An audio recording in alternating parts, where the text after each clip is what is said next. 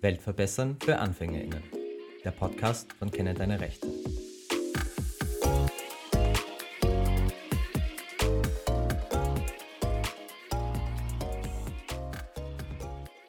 Herzlich willkommen zu einer neuen Folge von Weltverbessern für Anfängerinnen. Wundert euch nicht, wieso ihr meine Stimme hört. Ich bin die Alex, ich bin im Schnitt gerade. In der heutigen Folge geht es um Sprache.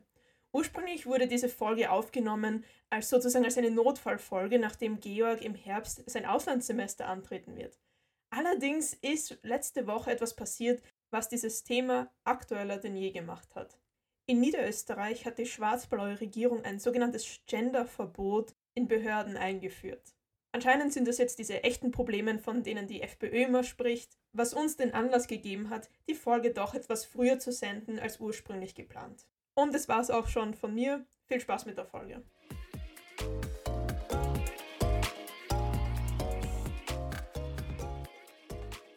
Hallo und herzlich willkommen zu einer neuen Folge unseres Podcasts Weltverbessern für AnfängerInnen, der Podcast von Kenn deine Rechte. Wenn ihr gleich Georgs Stimme hört, wundert euch nicht, die heutige Folge ist voraufgenommen. Aber Georg konnte sich nicht verkneifen, vor dem Antritt seines Auslandssemesters noch einmal über sein Lieblingsthema zu sprechen: Sprache.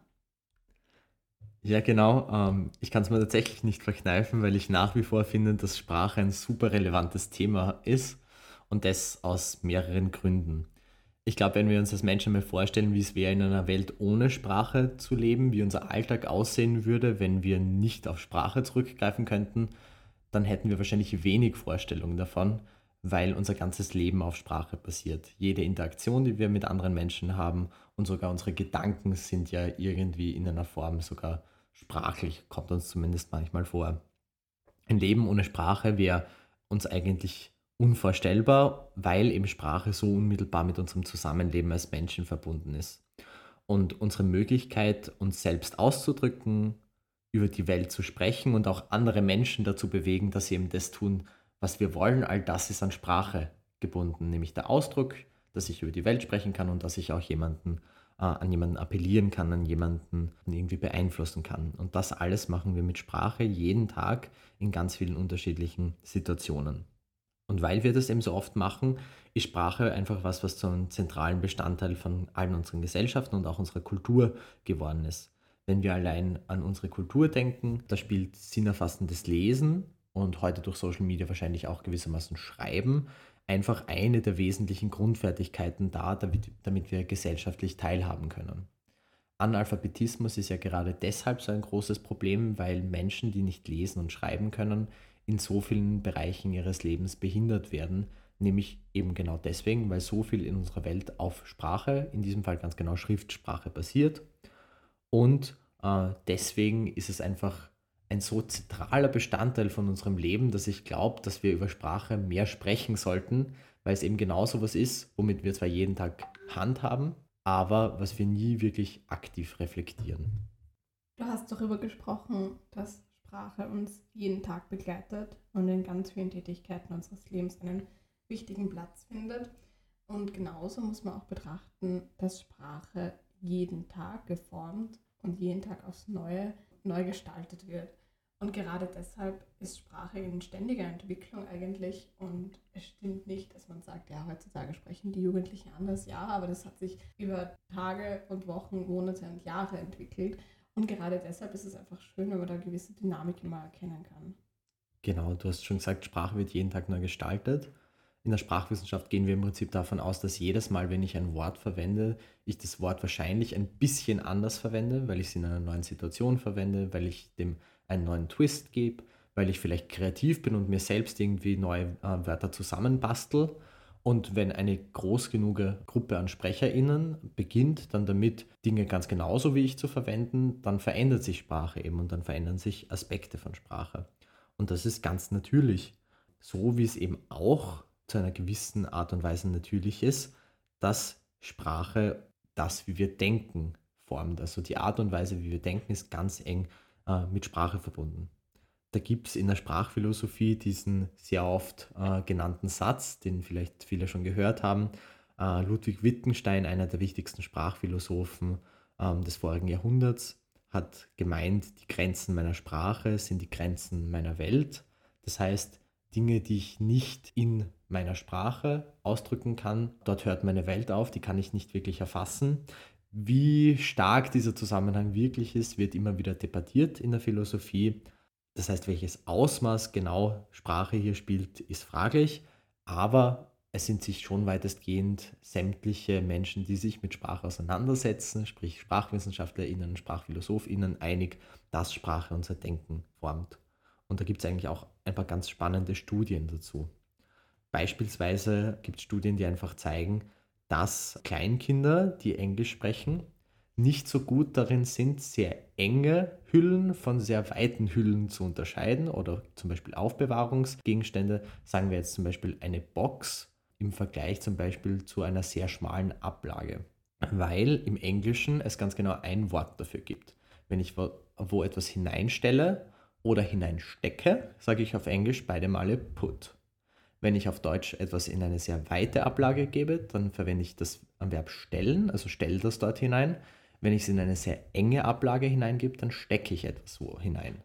Und dieser Unterschied, dass wir den im Deutschen machen, erlaubt uns auch, diesen Unterschied zwischen weiten und engen Ablagen besser wahrzunehmen. Hat sich in den Studien mit Kleinkindern gezeigt. Es gibt auch andere Beispiele. Ähm, es wird sehr gern oft so ein, ein bisschen falsches Beispiel mit Inuits bedient, die angeblich 50 Wörter für Schnee hätten. Ganz so viele Wörter sind es dann auch wieder nicht. Aber die Sprache sehr vieler Inuit-Völker erlaubt es ihnen einfach wirklich Differenzierungen zwischen verschiedenen Arten von Weißtönen, verschiedenen Arten von Schnee wahrzunehmen, die einfach relevant für die Lebenssituation dieser Menschen sind. Bei uns hat es eher weniger Relevanz, mit dem Klimawandel leider noch weniger. Genau, du sprichst ja die Relevanz an, die ja ganz eng im Zusammenhang damit steht, welche Sprache wir tagtäglich verwenden. Und allgemein muss man sagen, es gibt ja keine schönere oder richtigere oder natürlichere Form von Sprachverwendung als andere. Überall, wo Menschen ähm, etwas mit Sprache produzieren und machen und wo mehrere SprecherInnen produktiv, kreativ interagieren, entsteht sozusagen ein eigener Konsens. Und ich finde es deshalb auch immer lustig, wie emotional aufgeladen das Thema ist. Ja, ich glaube, äh, da gibt es für mich schon eine gewisse Erklärung dazu, wieso das so emotional aufgeladen ist. Und zwar Sprache ist was, was wir alltäglich verwenden, was jeder von uns zu einem gewissen Maß kennt und kann. Und als Menschen sind wir Gewohnheitstiere und wir mögen es einfach nicht gern, wenn unsere Gewohnheiten gebrochen werden. Das heißt, wenn jeder das eh schon immer gesagt hat, dann werden wir wahrscheinlich das ganz gleich machen, wie es eh jeder schon immer gesagt hat. Es ist aber genau deswegen auch so lustig, dass das so emotional geladen ist, weil es uns auch irgendwie zeigt, da geht es nicht nur darum, dass Menschen gern Dinge machen, die eh schon immer so gemacht worden sind, sondern es geht halt auch zum gewissen Maß um Ideologie. In Sprache steckt immer ganz viel Weltbild drinnen, weil, wie ich eben schon erklärt habe, Sprache so eng mit unserem Denken und mit unserer Kultur, mit unseren Gesellschaften verwoben ist. Und irgendwie, wenn wir dann versuchen, Sprachgebrauch sehr bewusst zu steuern, dann hat es auch immer Implikationen, also Auswirkungen auf ideologische Aspekte, die da mitschwingen. Und ich glaube, es geht auch ganz viel darum, dass gerade Leute, die sagen, okay, ich verstehe jetzt zum Beispiel die Jugend nicht mehr, wenn das von älteren Personen kommt, dass das auch ein Ausdruck von Ausschließen ist. Also wenn man jemanden nicht mehr versteht, wie er oder sie spricht, und da geht es jetzt gar nicht darum, worüber die ähm, Kinder oder Jugendlichen sprechen, sondern eher darum, wie sie sich ausdrücken. Wenn man das nicht mehr versteht, dann fühlt man sich so, als könnte man gar nicht mehr mitreden und wäre irgendwie abgeschieden von dieser Welt. Und ich glaube, das ist ein ganz zentraler Teil, der eine sehr große Rolle spielt. Und ich glaube, man kennt das auch gegenseitig, gerade wenn man in Österreich lebt und die Großeltern vielleicht einen sehr, sehr starken Dialekt haben und man vielleicht jetzt schon ein halbes Jahr nicht bei den Großeltern war, dass man sich auch zuerst mal ein bisschen einfinden muss, ähm, wie die sprechen und sich da vielleicht auch ein bisschen hineinversetzen kann, wie es denen manchmal umgekehrt geht. Das ist ganz spannend, was du ansprichst, weil dieses gegenseitige Nicht-Verstehen hat auch wieder jetzt äh, aus der Sprachwissenschaft und Soziologie betrachtet sehr viel mit Identität zu tun. Wieso sprechen Jugendliche so komisch unter Anführungszeichen, wie es manche ältere Menschen vielleicht sagen würden? Da geht es immer auch um Abgrenzung, zwar um sehr bewusste Abgrenzung dass vielleicht ältere Menschen Jugendliche nicht verstehen, ist durchaus gewollt ja so, weil Jugendliche im Zuge ihrer Identitätsfindung vielleicht eine Art Code, also eine Art miteinander zu sprechen, entwickeln wollen, die eben genau bewusst anders ist als die der Erwachsenen und die vielleicht genau bewusst nicht verstanden werden will, damit man so quasi seine eigene kleine Geheimsprache hat. Man sieht es ja auch bei kleinen Kindern sehr gut, die immer wieder versuchen, so ihre eigenen Wörter zu kreieren oder Arten, wie sie vielleicht von anderen nicht verstanden werden. Das heißt, Sprache kann im Falle der Jugendsprache wahrscheinlich weniger negativ behaftet, aber in anderen Fällen durchaus negativ behaftet, auch sehr gut zur Exklusion, zur Ausgrenzung verwendet werden. Für mich ist es dann immer wieder schwierig, wenn ich mich jetzt zum Beispiel ja, sehr schnell umswitchen muss, ob ich da weniger authentisch bin, wenn ich da von meiner Jugendsprache oder nur im weitesten Sinne davon sprechen kann, ähm, wenn ich da davon abrutsche und zum Beispiel keine Anglizismen mehr verwende, wenn ich mit meinen Großeltern spreche. Aber ich merke richtig, dass ich jemand bin, der sich das sehr, sehr anpasst an die jeweilige Gesprächsperson. Und ich weiß nie, ob das höflich ist, ob das auf der anderen Seite diskriminierend ist, weil warum sollten sie mich nicht verstehen? Oder ob das irgendwie auch so identitätsraubend für mich ist. Also ich bin immer ein bisschen in so einem Zwiespalt auf der anderen Seite denke ich mir, es ist auch total in Ordnung, jetzt einmal nicht neben seinen Großeltern LOL zu sagen oder so, was mir im Alltagsleben tatsächlich manchmal passiert. Einfach weil man ein bisschen so sozialisiert worden ist oder keine Ahnung, immer wieder Anglizismen verwendet, die ja sonst oft nicht verstanden werden können. Du sprichst einen wichtigen Punkt an. Ich glaube, grundsätzlich muss man da wieder sagen, also es ist grundsätzlich natürlich, dass man als Mensch sich seinem Gesprächspartner, seiner Gesprächspartnerin anpasst. Das ist ein Mechanismus, der einfach dafür sorgt, dass wir uns besser verstehen. Und Verständlichkeit ist eine der wichtigsten Kriterien oder eines der wichtigsten Kriterien für Sprache. Die Linie hier zu ziehen ist natürlich immer schwierig zwischen wo hört es auf, dass ich mich dem anderen zuliebe anpasse und wo werde ich zu angepasst. Das ist eine sehr komplexe Frage und glaube ich von Individuum zu Individuum sehr unterschiedlich. Ich glaube, kritisch wird es wirklich dann, wenn du das Gefühl hast, dass diese Anpassung nicht mehr passiert, weil du das willst, weil du willst, dass die andere Person dich versteht, sondern weil du irgendwie das Gefühl hast, irgendwie gibt es da gesellschaftliche Mechanismen, die dich so sehr einschränken in dem, was du sagst, dass du dich nicht traust, in einer gewissen Situation auf eine gewisse Art und Weise zu sprechen. Mhm. Und immer wenn das passiert, dann würde ich hinterfragen, welche, welche ja, Machtdynamiken sind da am Wirken, weil Sprache ist auch ganz stark mit Macht verbunden. Ja. Geht es dir zum Beispiel auch so, dass du mit Menschen, die generell schon Standardsprache sprechen, beziehungsweise die zum Beispiel aus Deutschland kommen, dass du da auch automatisch auf eine schönere äh, Sprache umswitcht, weil du zum Beispiel deine eigene, deine eigene Sprache als sehr primitiv dann plötzlich wahrnimmst, also den Dialekt, den wir beide eigentlich gelernt haben. Ganz guter Punkt, ja, das passiert mir wahnsinnig oft. Und ich finde, ein Wort, das du gesagt hast, verrät eigentlich schon sehr viel, nämlich du hast gesagt, auf eine schönere Sprache. Mhm. Wieso? Stimmt, war unbewusst eigentlich, ja. Ja, genau. Das ist auch wieder was Spannendes an Sprache. Wir sagen oft solche Dinge, die eigentlich sehr viel dafür, darüber verraten, wie wir denken. Ah, und das ist hier einfach zum Beispiel ein Problem, dass DialektsprecherInnen in vielen Bereichen einfach nach wie vor als weniger intelligent, als vielleicht sozioökonomisch schlechter gestellt wahrgenommen werden, beziehungsweise dass diese Konnotation, also diese zusätzliche Bedeutung immer mitschwingt, wenn wir im Dialekt sprechen. Okay, das ist jemand, der vielleicht nicht so gebildet ist, das ist jemand, der aus einfachen ländlichen Verhältnissen kommt. Das sind einfach lauter Assoziationen, die wir hier machen.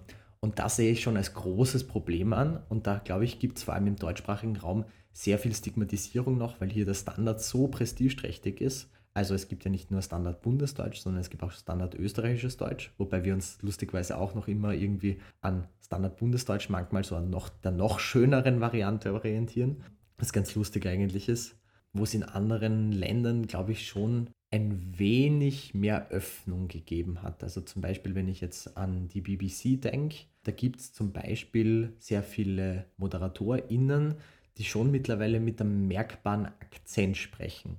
Das heißt, dass man eine regionale Färbung heraushört, was in Österreich im Rundfunk, würde ich sagen, nicht wirklich üblich ist. Also da merkt man auch, auf institutioneller Ebene wird auch hier der Standard sehr hoch gehalten. Ich wollte jetzt gar nicht so viel ausschweifen bei diesem Thema. Du hast ja auch noch etwas zu Gendern vorbereitet. Ja, genau. Also über dieses Thema wollte ich ja eigentlich sprechen, weil das eben eines der Themen ist, die Menschen immer wieder wahnsinnig aufregt in Bezug auf Sprachgebrauch. Ganz oft hört man so Dinge wie, ja, Gendern ist unnötig und ich verstehe nicht, wieso ich das machen sollte. Und es gibt ja eher eine Form, die für alles steht. Und ich glaube, diesen Mythos müssen wir jetzt einmal grundsätzlich debunken. Also, Vielleicht kurz vorausgeschickt, was man zuerst mal verstehen muss, um Gendern zu verstehen, ist, dass es im Deutschen sowas gibt, das nennt sich grammatisches Genus. Das ist ein grammatisches Geschlecht, das erkennen wir im Deutschen an gewissen Aspekten, an Wörtern, meistens an den Artikeln, sprich wir setzen der, die oder das vor ein Wort, um anzuzeigen, ob was maskulin, feminin oder neutrum ist. Ah, schöner Flashback in die Unterstufe. Absolut. Die meisten von euch haben da wahrscheinlich ein bisschen leidvolle Erinnerungen dran. Das Wichtige ist jetzt aber, äh, dieses grammatische Genus zu trennen von dem, was wir Sexus nennen, das heißt dem unter Anführungszeichen natürlichen Geschlecht. Das ist eine weitere Diskussion, inwiefern das Geschlecht hier wieder natürlich ist, aber auf die gehen wir jetzt mal nicht ein, weil ansonsten wird das Ganze ein bisschen zu komplex. Und das Spannende ist, das sind zwei unterschiedliche Kategorien. Das sehen wir an Wörtern wie das Mädchen. Das Mädchen ist grammatisch neutrum, aber wenn wir Mädchen sagen, denken wir im natürlichen Geschlecht weibliche Personen. Und das ist hier ganz spannend, weil damit argumentieren ganz viele Leute, ja, das hat eh nichts miteinander zu tun. Jetzt gibt es aber zum Beispiel Studien, die ganz einfach zeigen, dass das grammatische Genus unsere Wahrnehmung von Dingen und Personen beeinflussen kann. Es, da gibt es ganz viele schöne Beispiele, aber es gibt immer wieder Beobachtungen, zum Beispiel, dass der Mond im Deutschen anders wahrgenommen wird, nämlich durchschnittlich mit stärker männlichen Adjektiven beschrieben wird, also so klischeehaft männlich natürlich, wie zum Beispiel, der ist groß, äh, der ist stark, also wirkt stark etc., als zum Beispiel in den romanischen Sprachen, äh, wo äh, sämtliche Sprachen meines Wissens nach dem ein weibliches Genus zuordnen, zum Beispiel der französische La Lune oder auch Luna ist ein weibliches Wort, wo das eher als was viel fragiler, grazileres beschrieben wird. Das heißt, offenbar gibt es schon einen Zusammenhang zwischen grammatischem Genus und dem Sexus. Und hier kommt eben die schwierige Frage ins Rennen. Äh, Gendern. Gendern richtet sich im Deutschen gegen das, was wir generisches Maskulinum nennen. Das heißt, das generische Maskulinum ist, wenn wir ein männliches Wort hernehmen, zum Beispiel eine männliche Berufsbezeichnung, Lehrer in meinem Fall, und sagen, das gilt ja eh für alle, das sind ja eh alle mit gemeint. Jetzt haben wir aber ein logisches Problem. So wie ich erklärt habe, entscheidet das grammatische Genus doch irgendwie darüber mit, wie wir Dinge wahrnehmen.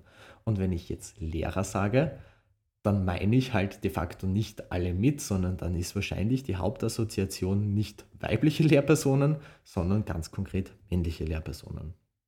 Ganz wichtig, wenn es ums generische Maskulinum geht, ist auch, dass wir bedenken, wie wir zum Beispiel mit Kindern sprechen. Weil bei Kindern gibt es diese Möglichkeit nicht, dass die wissen, dass jeder mitgemeint ist.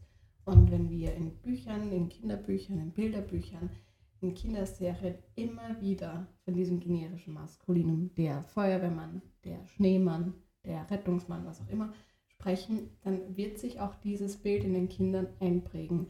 Und mir fällt es bis heute schwer, ich meine, es ist wieder eine andere Ausnahme, aber das Wort Hebamme. Es gibt ja prinzipiell die Vorstellung davon, dass das eine weibliche Person ist. Und dafür, bis heute ist es für mich immer noch schwierig, dass ich da dann umdenke. Ähm, oder zum Beispiel bei Kindern habe ich das auch schon öfters beobachtet, ähm, bei Kindern habe ich zum Beispiel einmal ganz bewusst gesagt, ja, ähm, weil es ist immer typisch, wenn man mit Kindern irgendwas macht und Kinder so easily distracted sind und dann, wenn der Feuerwehrauto vorbeifährt, alle zum Fenster rennen und rausschauen. Ähm, und ich habe gesagt, war voll lustig, ähm, da wird eine Feuerwehrfrau vorbeigefahren sein. Und so zwei Buben haben so ihre Hände an den Kopf geschlagen und gesagt, was, hä, eine Feuerwehrfrau? Und das habe ich echt als bewusste Provokation gemacht, weil man gedacht hat, ja, und die waren so überrascht, dass sie das einfach noch nie so gehört haben. Oder zum Beispiel gibt es auch die Möglichkeit, dass wenn man einen Schneemann baut, dass man auch eine Schneefrau baut und so. Also es gibt immer wieder so kleine Aspekte, die man setzen kann in so einfacher Art und Weise, wo man dieses generische Maskulinum auch im Kindesalter einfach ein bisschen rausnehmen kann und sagen kann, hey, das ist nicht die Realität, dass wir dann nur äh, Männer in diesen Berufen oder in diesen Vorstellungen haben. Und ich finde die, also die Auseinandersetzung damit so spannend und ja. Das ist ein sehr wichtiger Punkt, den du da ansprichst. Und was du merken wirst, aber bei den meisten erwachsenen Menschen wird da was blockieren. Ja ich habe einmal Deutsch als Zweitsprache unterrichtet und wir haben Berufsbezeichnungen in verschiedenen Geschlechtern geübt, weil das was ist, was man relativ einfach am Anfang machen kann. Im Deutschen hängen wird einfach in meistens an. Der Lehrer, die Lehrerin, der Arzt, die Ärztin. Also manchmal verändert sich ein Vokal, aber da passiert sonst nicht viel. Und dann sind wir aber zu Wörtern gekommen wie Putzfrau. Also abgesehen davon, dass viele sagen, dass der äh, Begriff heute eh eher durch Reinigungskraft besser zu ersetzen wäre Probieren wir einfach mal Putzfrau nach den ganz logischen Prinzipien männlich zu machen. Dann kommt der Putzmann heraus. Und ich glaube, bei diesem Wort blockiert es in den Gehirnen ganz vieler Menschen. Und das deutet auf eine ganz wichtige Sache hin, nämlich, dass das, was wir als normal ansehen, wieder nur gesellschaftlich konstruiert ist. Wieso blockiert Putzmann in unserem Kopf? Naja, weil wir bei einer Reinigungskraft nicht typischerweise an einen Mann denken. Und ich habe lustigerweise ein Problem mit dem Wort Reinigungskraft per se, weil das für mich entpersonifizierend ist. Weil das Reinigungskraft, das ist für mich sowas, das ist kein Mensch so bei mir. Ich finde Reinigungsperson zum Beispiel auch immer besser. Aber ich habe schon so oft darüber nachgedacht, dass es sich so maschinell und überhaupt nicht mehr äh, auf den Menschen bezieht. Wie zum Beispiel das Wort, genau, Krankenschwester ist ja auch veraltet zum Beispiel. Da heißt jetzt auch äh, diplomierte Gesundheits- und Krankenpflegeperson. Und das ist auch zumindest noch die Person. Also das ja, ist der nächste Aspekt. Das ist ein guter Punkt, den du hier ansprichst. Kraft ist natürlich was, was eher so an eine Natur, äh, an ein Naturphänomen oder vielleicht sogar Naturgewalt erinnert. Genau. Ähm, das ist ganz spannend natürlich auch und das zeigt auch eine gewisse Grenzziehung hier, wenn wir versuchen, geschlechtsneutrale Termini zu finden. Dann stoßen wir natürlich auch an sprachliche Grenzen, weil es in unserer Sprache einfach teilweise auch keinen Platz für gewisse Ausdrücke oder für gewisse Arten Dinge zu sagen gibt. Für mich ist es immer schwierig, weil ich früher oder später auf das Argument stoße, dass man heutzutage ja gar nichts mehr sagen kann oder ich meine das jetzt sowieso nicht so.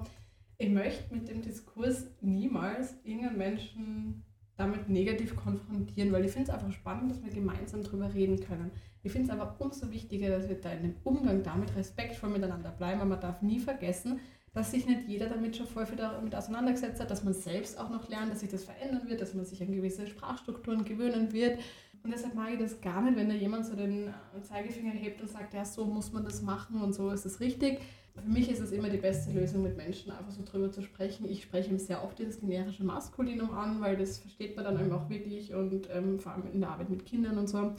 Und ich sehe, dass ich da viel öfters auf einen grünen Zweig komme, als wenn ich da irgendwie, keine Ahnung, irgendwelche sprachwissenschaftlichen Argumente finde.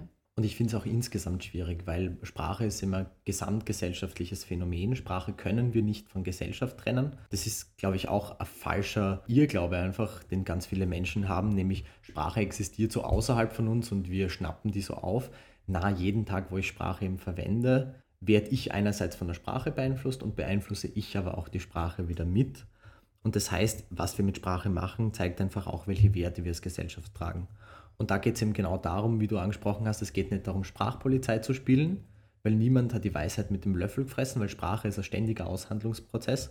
Aber wir müssen eben als, äh, als Gesellschaft Diskussionen darüber beginnen, was sage ich, wenn ich Dinge sage.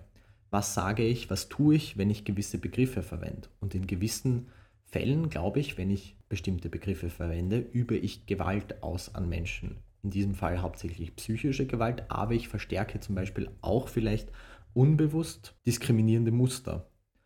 Und das machen wir alle zu einem gewissen Bereich, weil wir haben alle blinde Flecken und da geht es jetzt nicht darum, wie du gesagt hast, jemanden zu schämen, sondern da geht es einfach ganz genau darum, dass wir mehr darüber nachdenken, äh, wie wir Sprache am besten verwenden, um anderen Menschen gegenüber respektvoll zu bleiben. Genau, und ich glaube, ganz wichtig in dieser Diskussion ist, dass Sprache sich jeden Tag und mit jedem Gespräch wandelt und dass wir uns an gewisse Sprachstrukturen gewöhnen werden. Auch unsere Sprache wird sich mal ändern. Ich bin auch sehr gespannt, wie wir in 10 Jahren, in 20 Jahren, in 50 Jahren sprechen werden. Ob das dann vielleicht irgendwann mal wieder uncool ist, Anglizismen zu verwenden und ob, ob die Gen Z dann sozusagen, äh, Gen Z sozusagen dann diese alten Leute sind, die ständig englische Wörter überall einstreuen müssen. Je nachdem und eigentlich total unabhängig davon ist es einfach wichtig, dass wir da so gewaltfrei wie möglich miteinander kommunizieren und wertschätzend und respektvoll. Und ja, das wäre sozusagen mein Resümee eigentlich, was für mich so derzeit das ist, wenn ich darüber nachdenke, wie ich mit Sprache umgehe. Genau, weil wir auch immer gerne eine Vision so ein bisschen inkludieren, denke ich mal, was ich mir auch vielleicht wünschen würde, ist, dass der Sprachgebrauch sich erstens in den kommenden Jahren sensibilisiert dass mehr Menschen darüber nachdenken, was sie mit ihrem Sprachgebrauch ausrichten. Ich hoffe aber auf der anderen Seite auch, dass manche sprachliche Entwicklungen, die wir heute schon sehen, vielleicht auch Früchte tragen. Weil man kann Sprache ja schon auch sehr bewusst dafür nehmen, um für gewisse Probleme zu sensibilisieren. Ich denke mir das immer in ganz vielen Bereichen, zum Beispiel wie wir über geflüchtete Personen sprechen, ist so ein großer Bereich.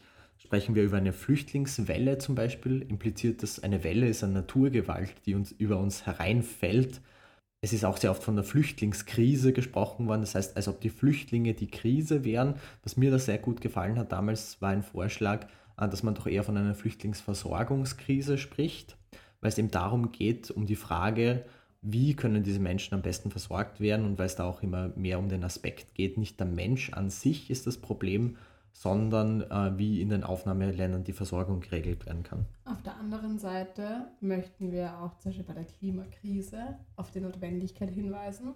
Und es ist für mich auch mittlerweile ein Unterschied, ob man jetzt Klimawandel sagt, ob man Klimakatastrophe sagt, ob man Klimakrise sagt.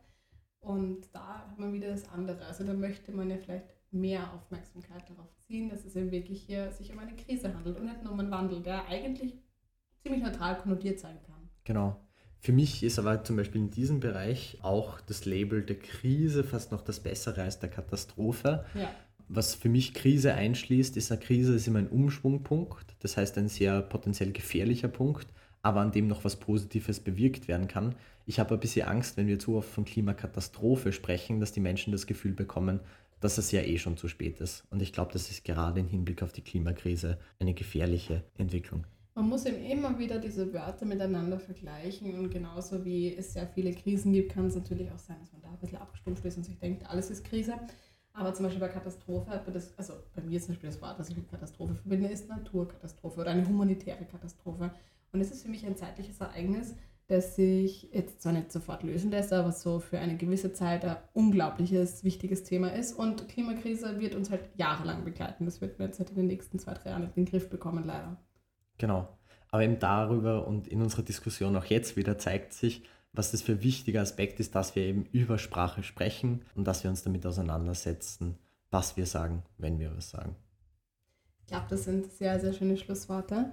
Wie immer laden wir euch recht herzlich ein, unseren Podcast auf Spotify zu bewerten, ihn mit Freundinnen und Freunden und Familienmitgliedern zu teilen. Ähm, gerne auch über Instagram oder Facebook. Wir freuen uns auch, wenn ihr unter dem Instagram-Post vielleicht ein paar Wörter kommentiert, über die ihr in letzter Zeit nachgedacht habt oder die bei euch zu Diskussionen geführt haben. Und ja, freuen uns immer über Feedback auf unsere Mailadresse podcast.keinerechte.at. Ja, bis zum nächsten Monat, vielleicht wieder mit Katja allein. Tschüss. Baba.